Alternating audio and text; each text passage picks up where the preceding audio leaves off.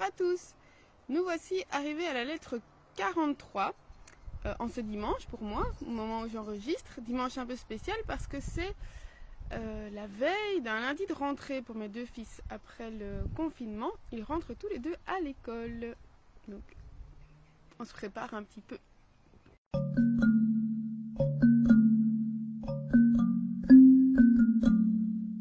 Apparemment, qui a appris des choses sur Lucilius. Et Lucilius se demande comment est-ce que tu as appris ça?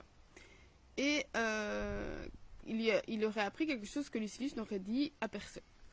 Il lui dit eh bien, euh, c'est quelqu'un qui connaît beaucoup de choses. C'est la rumeur. Quelqu'un qui sait beaucoup.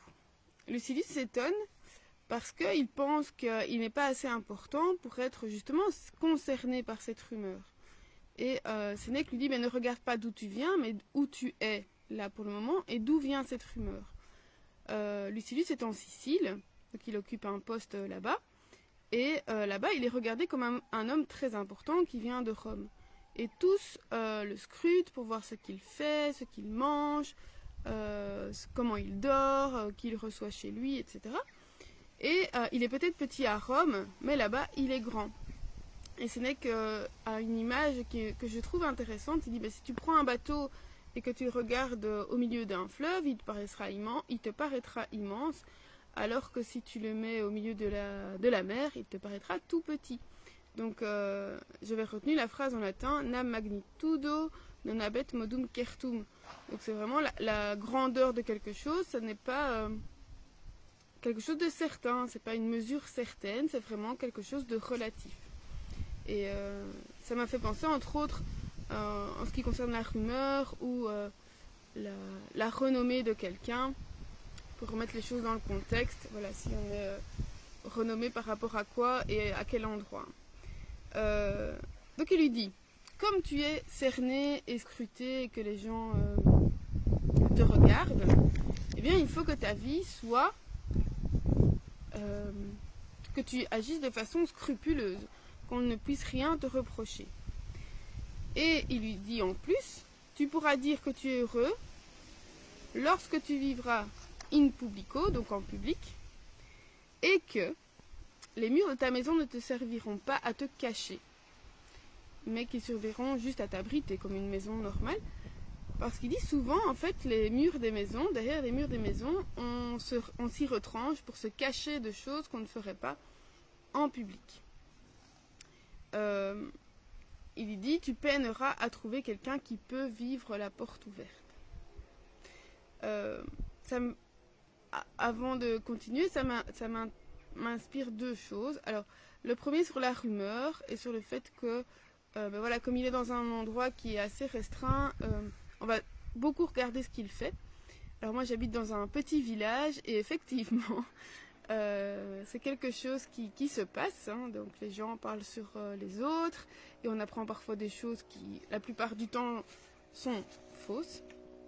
Et euh, ça me fait penser à un texte que je vois avec mes élèves quand on fait l'Énéide. C'est justement le texte où sur la rumeur, où la rumeur de l'idylle entre Didon et Aîné se répand partout. Et elle est, voilà, c'est quelque chose qui est vrai, mais qui est accentué et qui va faire beaucoup de mal à Didon. Et euh, voilà, la rumeur, c'est quelque chose qui, dans, dans ce texte-là, est vraiment personnifié. C'est quelque chose d'un peu euh, lugubre, euh, qui, qui répand le vrai et le faux.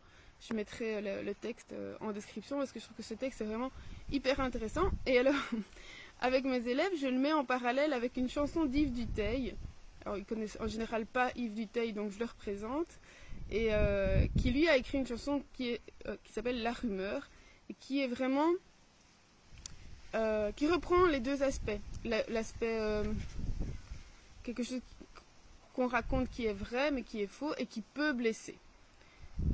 Et qui peut tuer sans euh, je mettrai les deux en, description, et vous verrez que c'est vraiment quelque chose d'hyper prenant. Hein, quand on est. quand on est soi-même victime d'une rumeur, on se, on se rend compte à ce moment-là comment ça peut blesser, alors qu'on a peut-être été, nous-mêmes peut-être pas à l'origine, mais en tout cas le relais d'une rumeur à propos de quelqu'un. Et alors l'autre chose, c'était que, voilà, Lucilius, il sait que quand il va devenir euh, homme politique, il s'engage à être connu, et donc il s'engage à supporter tous les désagréments qui l'accompagnent. Euh, donc, par exemple, le fait d'être mis en avant et qu'on va scruter euh, ce qu'il fait. Ça me fait un peu penser aux, acteurs ou aux chanteurs qui sont euh, suivis par les paparazzi. Malheureusement, ça fait partie du package, on va dire, une fois qu'on est célèbre. Mais voilà, malheureusement, on peut. à la fois, on est mis en avant, ça fait une publicité, mais en même temps, parfois, c'est trop. Alors, euh, revenons à notre, euh, notre texte. Donc il dit, je reviens là-dessus, tu trouveras vraiment très peu de personnes qui peuvent vivre la porte ouverte, chez qui on peut arriver à l'improviste et qui n'auront rien à se reprocher.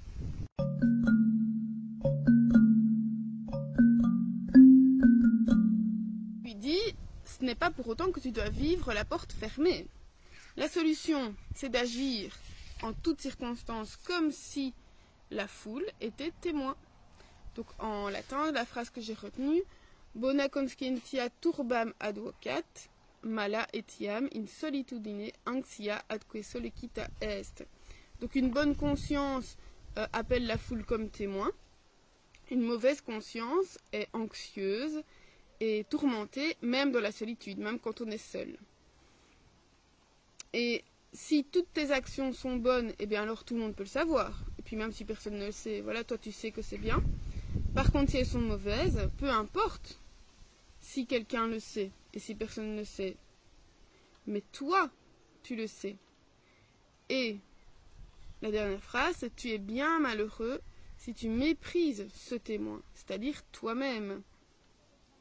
Tu dois euh, d'abord te prendre toi-même comme témoin se rappelle de lettre précédente où Sénèque disait Attends un peu avant de te prendre toi-même comme témoin, mets-toi peut-être d'abord sous la protection et sous la surveillance euh, d'hommes dont tu que tu estimes et dont tu, tu penses que la, conscience est bonne. Et tu fais comme s'ils étaient là et qu'ils pouvaient entendre et voir ce que tu fais. Donc ici, certainement que Sénèque euh, estime que Lucilius a déjà passé une étape et qu'il peut lui-même se surveiller. Et donc on doit pouvoir se dire, je suis moi-même témoin de mes actes. Euh, je ne peux pas être en contradiction avec ce que je dis, ce que je fais en public et ce que je dis, ce que je fais chez moi, derrière mes murs. Et si quelqu'un vient chez moi, est-ce que je suis prêt à accepter les conséquences euh, ou, pas de conséquences du tout parce que voilà, je suis droite dans mes bottes et que y a rien, euh, je n'ai rien de coupable à me reprocher? Posons-nous la question. Moi, je me suis déjà posé la question. Il y a peut-être des choses que, auxquelles je ferai peut-être attention. Euh, on se retrouve demain pour la lettre suivante. D'ici là, portez-vous bien ou à l'été.